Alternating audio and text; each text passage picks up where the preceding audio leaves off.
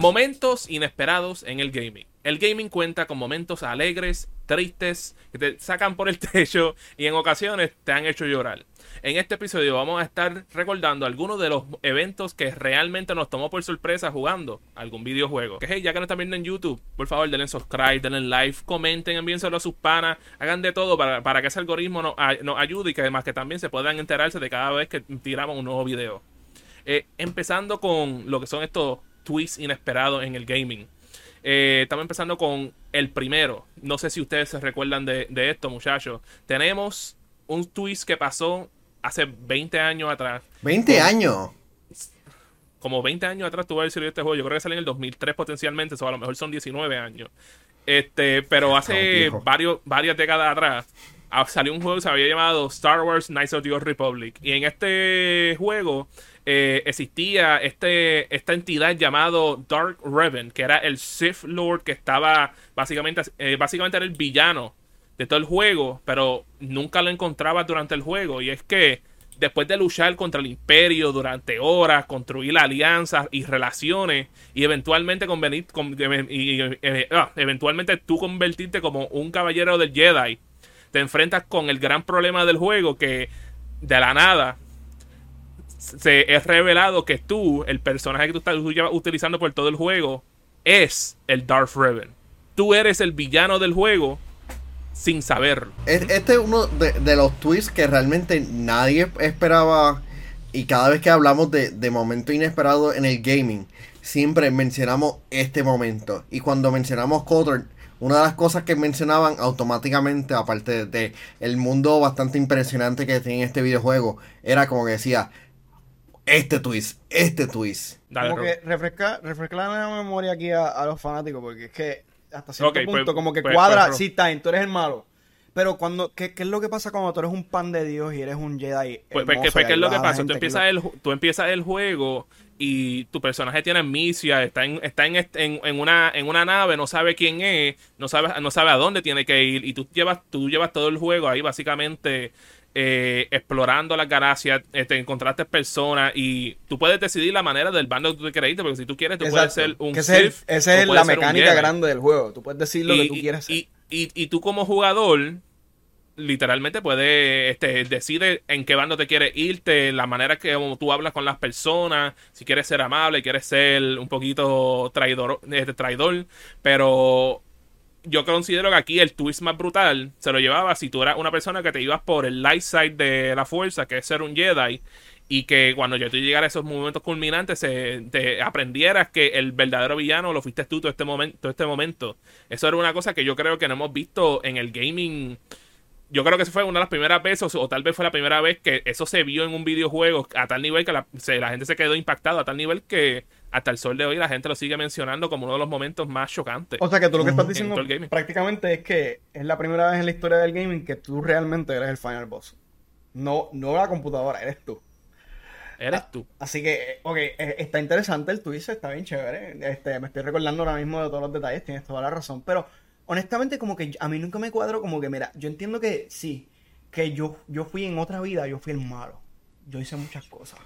Pero si esta vez yo fui un pan de Dios y yo ayudé a, la galaxia completa y yo, y yo me ganaría todos los regalitos de Santa Claus, porque tú me tienes que tragar a mí. Eso fue una versión pasada de mí, eso queda en el pasado. Así que yo, yo, yo soy bueno ahora, yo estoy, yo estoy transformado. Así que realmente como que está cool el twist, pero a la vez es como que, mano, si, si tú como maestro ya y viste que el tipo ayudó a todo el mundo, hasta la nieta tuya, a buscar el gatito de ella en la galaxia. ¿Sabes? Como que, brother, está, se cae la mata que yo soy bueno ahora. Es verdad que tú puedes activarme el lado malo con un cantazo en la cabeza, tipo Dragon Ball. pero, brother, o sea, vamos a ver claro. ¿A ti te hace sentido que te ataquen así después de ayudar a todo el mundo, Mario? Eh, no, Mesa, eso tiene que ser como que un backstage, es como que no puedo creer esto, ¿sabes? Y, y, y no es por nada, ¿sabes? Like, porque para mí, que yo por lo menos jugué ese juego, yo nunca lo logré terminarlo, pero cuando yo aprendí sobre eso, yo me quedé en shock. Yo me quedé como que, ¿cómo? Que tú eres el malo todo el tiempo. Like, pero, ¿qué está pasando aquí? Entonces, este mi, punto es como que la, maestra, refrescame en esto, en esta memoria.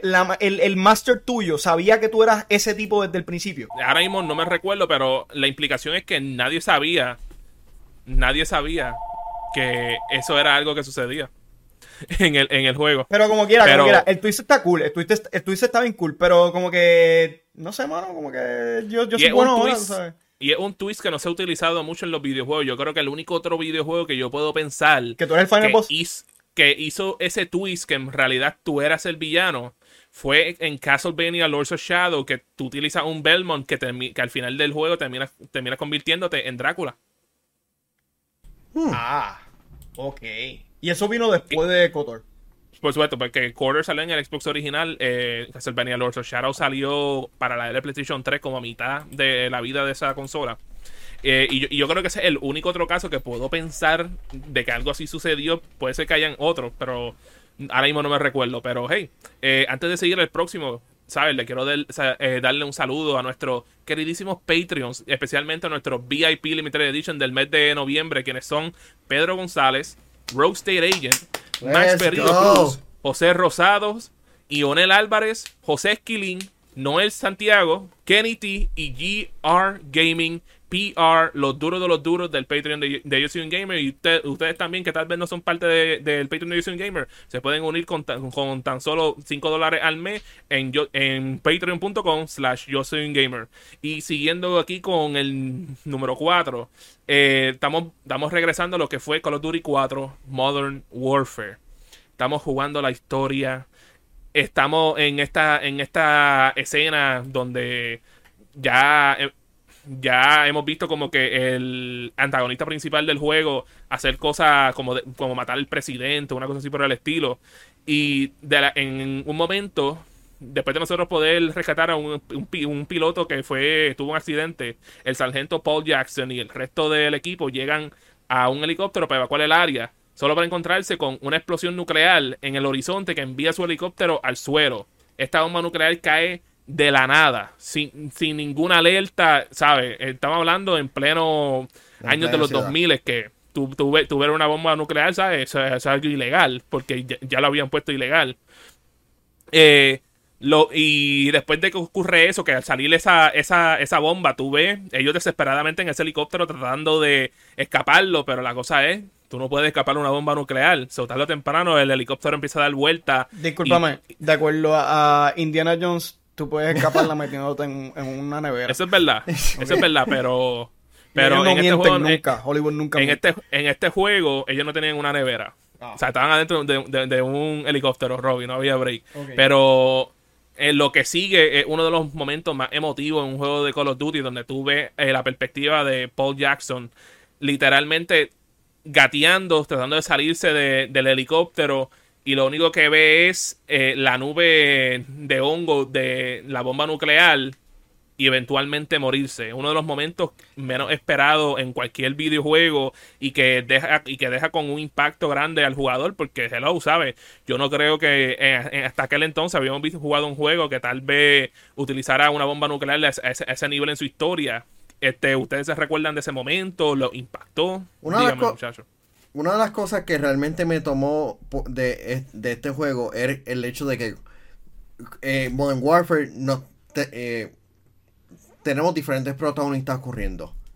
Y el hecho de que nos mataran a un protagonista de esa manera, como que recordándonos el, eh, el poder que tienen los, los, la bomba atómica, las bombas nucleares, sin duda, como que nos recuerda como que lo que pasó en, Hiroshima y, Nagasaki, que, que por algo es que cuando hay amenaza este, de nuclear, como que las personas dicen como que, vamos, ok, vamos a bajarle 30. ¿Tú, dices, ¿tú dices técnicamente algo como ahora?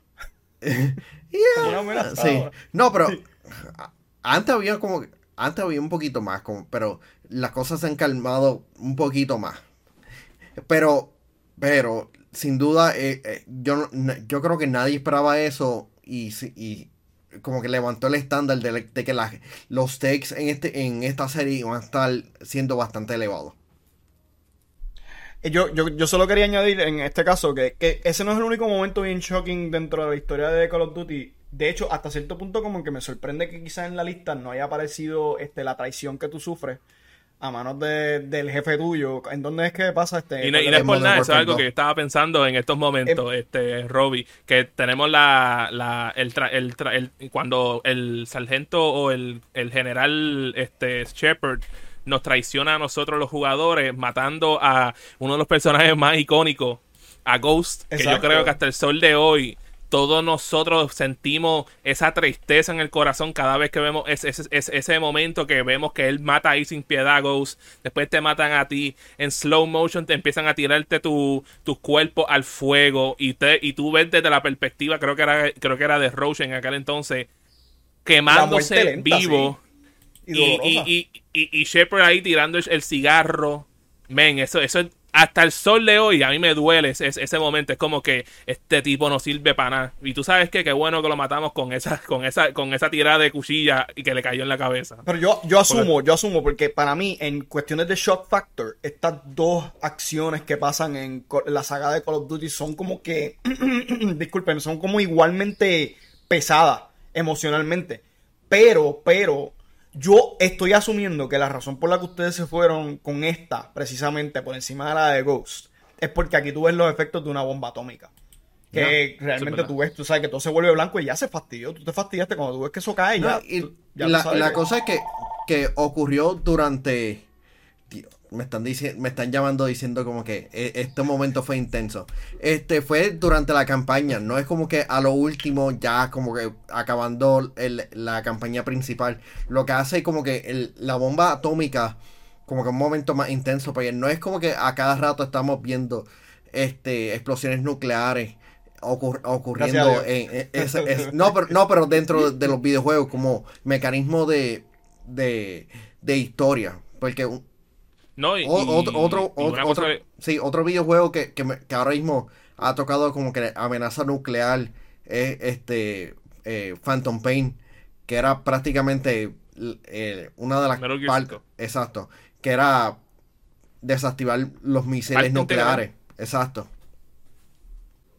Eh, y, y, no es por nada, yo considero que ese momento de Call of Duty 4 fue tan impactante que hey, impactó Modern Warfare 2 porque una de las cosas que todo el mundo quería lograr hacer después en el multijugador de Modern Warfare 2 es que todo el mundo quería sacar la nuke.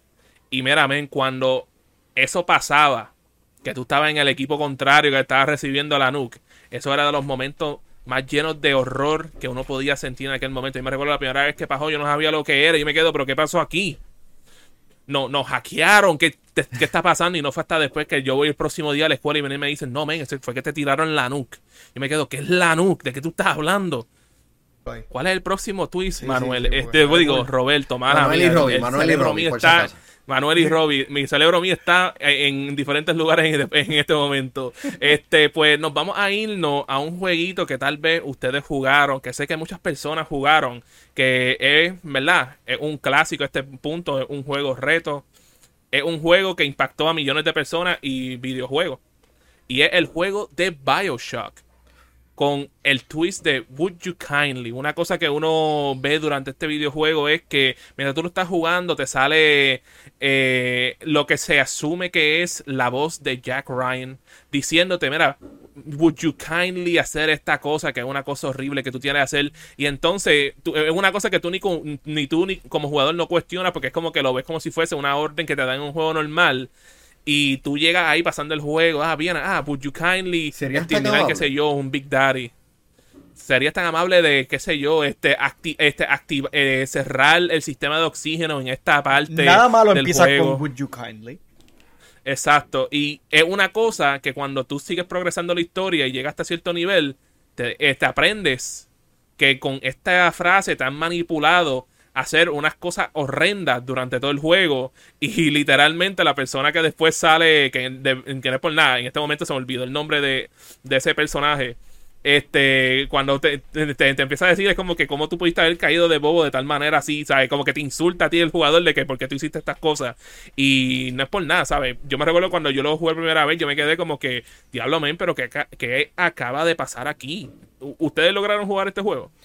Ya, eh, realmente estos es de los momentos en que me gustaría olvidarme de, él simplemente para volverlo a, experimentar. Porque realmente una de las cosas que jamás yo no esperaba en, en el gaming. Y me tomó por sorpresa el hecho de que uno no tuviera control de, de ese momento. Y simplemente como que pone en, una perspectiva totalmente distinta todo lo que uno ha hecho durante todo ese videojuego.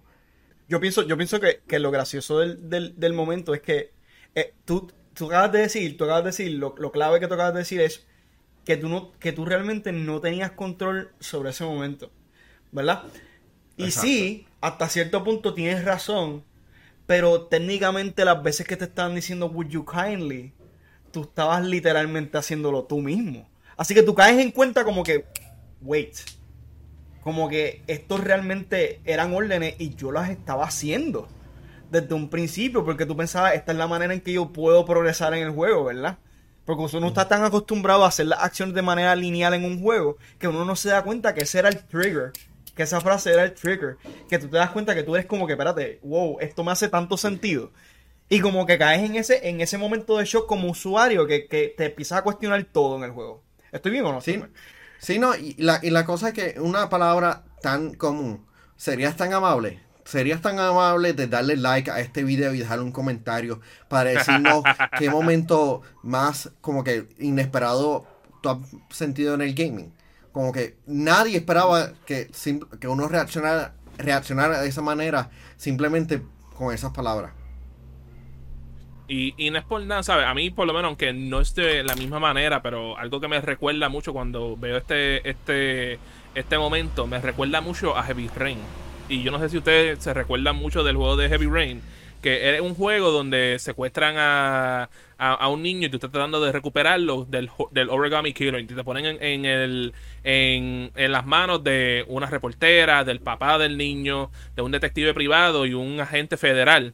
Y mientras tú juegas el juego, o sea, tú coges cariño con las personas, pues están tratando de, de entre todo poder ver quién, este, poder, este, ay, ¿cómo se dice la palabra? Este, este, llevar con el caso y, buscar qué es lo que pasó y, y, cómo, y cómo rescatar a esta persona. Y no hasta que tú llegas como que por los momentos culminantes que tú descubres que uno de los personajes que tú llevas utilizando, que lo hacen ver como uno de los personajes más amables, es el Origami Killer. Y tú te quedas como que, pero de todos los personajes, él, like, en serio. Y, es una cosa que tú te quedas con shock. Y eso es algo que me recuerda mucho ese evento con Bioshock. Porque literalmente, mientras tú estás usando ese personaje, you were pretty much covering your tracks. De hecho, en el mundo de las películas tiene un paralelo. No sé si se recuerdan de la película de Number 23. Nunca la he visto. Esa es la de Jim Carrey. Ok. Tú sabes el plot. Ah, ese es el cuarto número 23, ¿verdad? El número ok, me recuerdo los trailers. Pero del número 23 al número 2. Eh, esto sí que es un momento eh, que fue bien impactante en el gaming. Tan pronto que yo diga el, nombre del juego, ustedes saben por dónde yo voy a ir. So, voy a ir primero con la descripción antes de decirte el nombre. Y es que han habido muchas muertes de personajes en los juegos a lo largo de los años. Pero pocas han tocado tan fuerte como lo que pasó en Final Fantasy VII. Ya sé lo que va a decir. a, literalmente, a literalmente, estás como a mitad o a finales del segundo disco. Eh, tú tienes que pensar que en este momento ya tú estás ahí leveling up todos tus personajes. Tú has adquirido un cariño tan brutal a todos esos personajes con quien te has tocado. No lo digas, Desde Yuffie a Clara, Vincent, a Red 23, a Aerith, a Barrett y en este momento que están en una fuente o algo así como se parece, ha salido el malvado Sephiroth. Sephiroth. Y de la nada ha matado a Aerith. A.K.A. la mejor healer en todo el juego. No tengo servilleta. Te la matan de una manera inesperada. Una de las muertes más icónicas en el gaming. Quedándote tú el personaje como que, en serio yo acabo de gastar todo este tiempo con, este, esta persona, este, me agrada bien brutal, le he subido todos los stats y ahora no lo tengo. Es como que una cosa inolvidable. Like, ¿qué ustedes, qué ustedes piensan cuando pasaron por esos momentos, muchachos? Ah, yo como que decía, wait, what? ¿En serio pasó esto? pero la muerte de ella es, bien importante porque tú, e, ella, a, pesar de estar muerta, la presencia de, ella se ha, mantenido viva. Eh, a, través, a través de los años y siendo una de las figuras más importantes de este videojuego. Tanto de que en el, en el reboot, en la primera parte, uno, una, una de las cosas que uno se preguntaba es como que, ¿ella va a sobrevivir aquí? Eh, como que ella va a morir aquí o, qué, va, qué va a pasar con ella. Porque aunque hubo, sorry Mario, aunque hubo momentos en que hicieron alusión, pero claramente como que la tarjeta de la posible muerte sobre la sobrevivencia de este personaje en el remake es como que una, una pregunta bastante grande sobre esta nueva versión. Como que así de grande es la muerte. Una de las muertes más una muerte más, más icónica en el gaming. Y el hecho de que ocurriera de esa manera es como que. ¡Ah! Yo les voy a decir algo a ustedes. Todavía me recuerdan esa muerte y, y, y, se me aguan los ojos un poco. De hecho, necesitaba una servilleta ahora mismo. Pero gracias a Dios. Traiganle un Kleenex, Gracias a Dios. Papino Mura y todos los creadores de Final Fantasy en esta nueva versión nos han dado el regalo Mario, tápate, tápate los oídos. Nosotros los fanáticos de Final Fantasy. Tápate los oídos, tápate los oídos. la oportunidad por fin de ver lo que sucedió, lo que hubiera sucedido si Aerith hubiera vivido. Así que gracias a la gente de Square Enix. Gracias, de verdad, por esa oportunidad. Así que vamos a poder utilizar nuestro healer aparentemente un poco más de la mitad del juego. Gracias. Eso es todo lo que quería decir. Ahora sí puedes continuar con el número uno. Bueno, con las menciones verificadas, hermano, tú vas primero. Sí, eh, tengo un momento que realmente, eh, y esto es de los primeros videojuegos que, que lanzó en el, que lanzó Nintendo, y, es y el, hecho de que la princesa no está en el castillo. Como que todo el, la, eh, la, aventura, todo lo que tú hiciste y el hecho de que ella no estuviera en, en, ese castillo, como que... otro momento inesperado es el hecho de, que Samus es una mujer dándonos como que nuestra primera heroína en, la industria del gaming, como que muchas, como que tiene a este personaje varas y, cuando, de, la nada se quita el casco. Es, una fémina super cool. Es inesperado. Robbie. Eh, yo creo que la mención de Mario es la que va ahora. Mario, tira tu mención porque creo que tirar la mía al final, por favor. ok, pues yo tengo como dos y ya, tremendo. Ahora sí que, me estoy muriendo yo por aquí. Este, pero uno, la primera que tengo es lo que es en Dead Space. Tú juegas Dead Space eh, eh, bajo el rol de Isaac Clarke. Y tú estás ahí viendo qué fue lo que pasó en el, en el ISS Ishimura. Y tratando de buscar a la novia tuya, Nicole. Que por el, todo el juego te lleva hablando. Tú estás tratando de rescatarla. Pero ¿qué es lo que pasa? Nicole llevaba muerta. ¿Cómo te estaba comunicando contigo? Ahora mismo no me recuerdo, pero tú llevas todo ese juego tratando de salvarla y llega a un punto que tú te das cuenta de que ella estuvo muerta todo este tiempo. Que lo que te lleva, te lleva hablando eran como que mensajes pre, pre, pregrabados o su alma envió un mensaje. ¿Cómo lo hizo? En este momento no me recuerdo, pero cuando juegue el remake sé que me voy a recordar. Y el segundo que tengo, que es un juego que siempre he querido jugar, pero cuando este, pero nunca tuve, pero que cuando yo descubrí el twist de este juego se ha convertido en uno de los juegos más interesantes este que no he podido jugar. Y es el juego de Spec Ops The Line. Este juego que tú eres unos militares que estás como que por Arabia Saudita o un, un, un, país así. Y parece que habían pasado como que tormentas de arena y la ciudad está debajo de la arena y, y tú estás tratando de como que ir a salvar a tus teammates este, de una persona que es súper malvada ahí y tú vienes, pasas todo el juego ahí tratando de hacer las cosas buenas y cuando llegas a lo último, resulta que tú, el protagonista, estás loco para el carajo y ya le acaba de matar a la persona inocente, que él acaba de matar a, la gente que vino a salvar de, del ejército que pertenecía y que de camino están yendo ahí para literalmente arrestarlo por todas las cosas que había hecho. Ok, eso suena bastante serio y, y posible dentro de lo que es este un, una situación de guerra, porque los soldados también pierden la chaveta de tanta presión emocional que sienten en un proceso así. De acuerdo, de, hecho, este PTSD existe. eso, es algo well known, se conoce bastante bien, así que sí, es bastante realista hasta cierto punto. Eh, mi, mi mención honorífica es un poquito más histórica hasta cierto punto. Eh, ustedes saben que yo soy bien fanático de Assassin's Creed Rogue y de Assassin's Creed en general. Pero Assassin's Creed Rogue, como juego, presentaba la primera vez en la franquicia que tú podías cambiar el, el, grupo para el que tú estabas trabajando. Técnicamente, en vez de ser los asesinos en este juego, eran los templarios que los templarios, no sé si se recuerdan, que usualmente era como que el grupo, o sea, ambos los, asesinos y los templars, los rivales, ambos tenían, ambos trataban de lograr lo mismo, pero vía maneras completamente opuestas. Entonces, aunque tú tengas a alguien que... Exacto, completamente ideales, completamente distintos. Usualmente los templarios en la serie, sin tirarle demasiado spoiler, son el grupo que dice que los fines justifican los medios. Como que usualmente son la gente como que más fría, como que están dispuestos a, sacrificar gente, por lo menos en la, en, la historia de Assassin's Creed, a pesar de que el grupo tuyo se llama Asesinos. Son los más aparentemente humanos de los dos. Pero en este juego te presentan como que cogen la historia y la, la viran patas para arriba. Y, en un momento, en el 1755, que por cierto, esto fue un, evento verídico, esto sucedió en la vida real. Hay una ciudad en Portugal que se llama Lisboa, la capital de, de Portugal, y en, esa ciudad, en 1755, hubo un terremoto bien grande. Murieron un montón de personas, hubo un montón de destrucción en la ciudad. Pero lo que me agrada de Assassin's Creed es el hecho de que ellos cuadran eventos verídicos de la historia con ficción que pues hace sentido hasta cierto punto. Es como, tú sabes, como es. Da Vinci de esas cositas así que te mezclan un poco.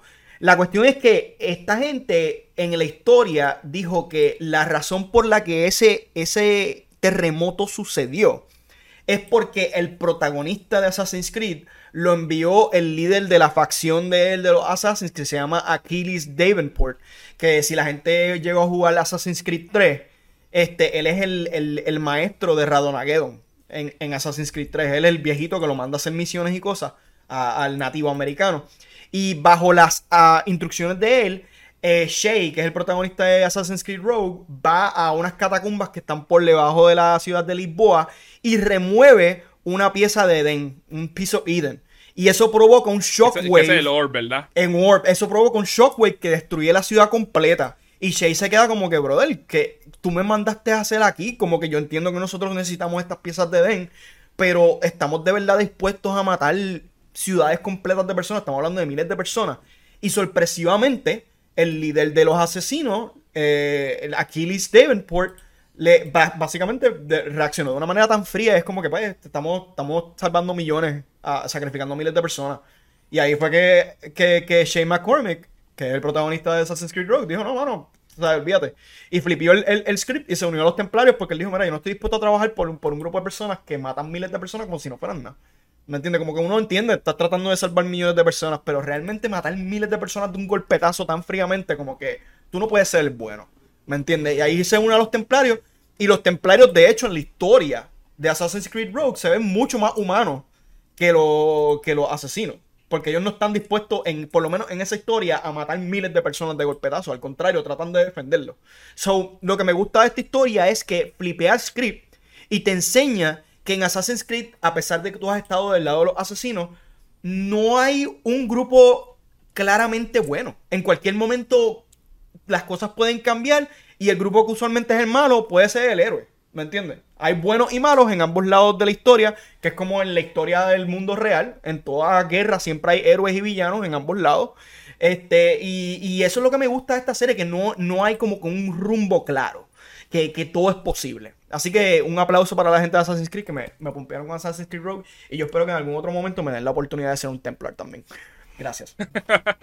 este, y, no es por nada, was a pretty, pretty interesting one. Este, pero para terminar con el, con el número uno. Y hey, si, ustedes pasaban por esto, ya ustedes saben que es la que hay. Pero eh, en los 90 en PlayStation 1 había un jueguito que no, no, todo el mundo conocía. Se llamaba Metal Gear Solid 1. Y en Metal Gear Solid 1, como ustedes saben, tú tienes aquí, eh, usa el rol de Solid Snake, está en Shadow Moses, está yendo contra el tanque que lo estás matando ahí con granada, estás yendo contra helicópteros gigantescos, estás yendo con, con, con un sniper que le gustan los lobos y de repente te encuentras con este individuo que está vestido súper extraño, que tiene una cara horrible, que se llama Psycho Mantis. Y en este momento todo lo que tú, tú le haces a este individuo no le hace nada porque lee todas tus movidas antes de tú decidir qué hacer. Y tú, y tú lo que sientes en este momento de desesperación, de como que, men, que es el que está pasando aquí, cómo yo le gano a este tipo. Y se, se, convirtió en una de las cosas más icónicas en el gaming, porque literalmente tenías que pensar afuera de, del del juego. Y literalmente cambiar tu, tu control de el puerto 1 al puerto 2, porque así no podía leer tus pensamientos del personaje, ¿sabes? Like ¿Qué otro juego se tira una cosa, una loquera así, de verdad? Sea, hasta el sol de hoy, de los momentos más icónicos y, más, inesperados en todo el gaming. Tú, ah, sabes que ah. yo voy a añadir a lo que tú estás diciendo. Este, eh, mala a mano, pero es que, tengo que decirlo. Este, eh, era, para mí, no solamente fue el hecho de que, de que este tipo es imposible de ganarle. Es que ahí yo me di cuenta que si los, que si los desarrolladores de los videojuegos les da la gana, podrían hacer un juego imposiblemente difícil para tu pasar. Y ahí fue que yo me di cuenta como que, wow, todo este tiempo, por más difícil que me lo hayan hecho, me lo estaban haciendo posible. no, y entonces, Robbie, esto es Una cosa, una cosa que también le añadí es que, por ejemplo, si como el juego era de Konami, si tú habías jugado ciertos juegos de Konami, él te empezaba a decirte de que he visto, he visto que estás jugando tal, tal, tal juego. Mientras y tú te, te dando pero ¿cómo, ¿cómo, él sabe eso? y ah, literalmente. Sí, no, eh, yo les voy a ser honesto, yo no, yo no llegué a jugar este, este Metal Gear Solid y realmente lo mejor que hice porque no iba a poder entender. Pero una de las cosas que yo me recuerdo de, personas que, llegaron a jugar ese Metal Gear, eh, de ese Metal Gear, era la, la pelada de, de Psycho y el hecho de que decía como que ya lo tuvo que el, el control se movía solo cuando él, él, tiraba los rayos como que a mí me tomó por sorpresa y estaba asustado y, yo, no, yo no sabía exactamente qué, tenía que hacer hasta que alguien me dijo que tenía que cambiar los el control de un lado a otro. Eso, ahora mismo no se puede hacer. Simplemente no se puede hacer. El, hecho de que tú puedes cambiar un, control de un lado a otro. No lo puedes hacer. Lo de las memorias también es algo que no se puede hacer. Era. Es un momento que, está cool y que no se puede eh, replicar. Simplemente por la tecnología de hoy día. Yo, creo que lo más cercano que llegamos a ese momento y fue muchísimo menos complicado. Yo no sé si ustedes llegaron a jugar leyéndose la Phantom Hourglass. Creo que era. Sí. Que hay, hay, un, hay, una, hay un punto donde un rompecabezas te dice, ah, o sea, tú estás jugando en el 10, obviamente. Tú sabes cómo se ve físicamente un 10. Y, y hay un momento donde el juego te dice, ah, como que necesitamos que eh, este sello que está acá arriba aparezca en un papel que está abajo. Ay, y yo, y yo me rompí la cabeza, yo como, ¿cómo hago este sticker? Que, ¿Cómo lo muevo? Que sí, que... Y uno se frustra. Está es la cosa más estúpida del mundo. Mario, ¿qué era lo que teníamos que hacer? Tenías que cerrar el 10. Que eso fue lo que yo hice cuando me frustré. Y cuando lo abrí, estaba el sticker puesto y yo como que... No. Ahí fue que caí en cuenta y me quedé como que... Sí, porque Manuel piensa esto es un juego de Zelda que son dos pantallas, entonces el sello estaba en la primera pantalla y tenías que ponerlo en la pantalla de abajo. Es que como que tenías que cerrar el 10 prendido, con el juego prendido y lo abrías otra vez y el sticker estaba abajo. Pero es como que pero no se cierra la, la consola, no se en sleep. No, porque en ese momento se queda en un momento de sleep mode, pero prende al mismo tiempo y el juego detecta eso y es como que cuando lo abriste hizo, hizo el cambio está el sticker puesto ah. abajo. That was clever. De verdad que sí. De que yo me quedé como que, wow, esta gente me odia. Pero, pero, pero, antes, que, antes que nos vayamos, quiero leer un comentario de nuestros Patreons, quien está viendo el show en vivo a través de patreon.com slash yo soy gamer. Iván Estrella nos dice, mira, que yo estuve que esperar hasta la revista Nintendo Power para saber cómo derrotar, derrotar a Psycho Mantis. Así, ah, eso así. porque él, jugó, él jugó Twin Snakes en GameCube entonces. Sí. Que es el remake de Mario Solid 1. Que nunca salió en ningún otro lugar. ¿En serio? Oye, y, hablando claro, tú sabes. aparece Miyamoto en esa en, en, el momento de la pelea de Psycho Mantis. Aparecen cuadros con las caras de Miyamoto y de Iwata riéndose del, del jugador. Oye, y, y tú sabes que son otras cosas que no salen en otro lugar esa, esa, moda bien cool que trae la gente de yo soy gamer.shop, que tiene ahí eh, la colección de funky beats. Así mismo es Robbie, por yo soy un gamer. Shop puedes encontrar toda la nueva mercancía de la colección Power, que yo sé que desde hace tiempo no le hemos hecho un ad, pero pueden entrar. Hey, por ahí vienen las navidades, ya saben que pueden regalarle a, los gamers ahí de su vida para ir para las navidades. O si no, le dice, le dice a Santa que se los traiga a ellos, porque tú sabes, también los nenes están en moda. Oye, y, añadiendo algo que dijo Dark también en el chat, ¿te acuerdas lo de, lo de Phantom Hourglass? Él acaba de decir que yo acabo de caer en cuenta. Wow, o que no me di cuenta de eso. Ese juego no se puede jugar en un 2DS. no lo puedes terminar porque tienes que doblarlo. you just put it in sleep mode Ah, bueno, sí es verdad, tienes mala... Sí, sí, mala eh, pero, pero, pero, hey, yo creo que con eso terminamos el día de hoy. Muchas gracias a todos por acompañarnos en el día de hoy. Pero hey, antes que se vayan, les recuerdo que también hay otros videitos por ahí abajo, como lo que es eh, cuánto potencialmente le queda al Nintendo Switch. Además de eso, también van a ver otro videito en donde hacemos el top 3 de los videojuegos que por poco nos hacían comprar o cambiarnos de consola. Y también, ¿qué videojuego se merece un reboot? A lo God of War. Y, y por último, los 7 de 10 no son realmente malos.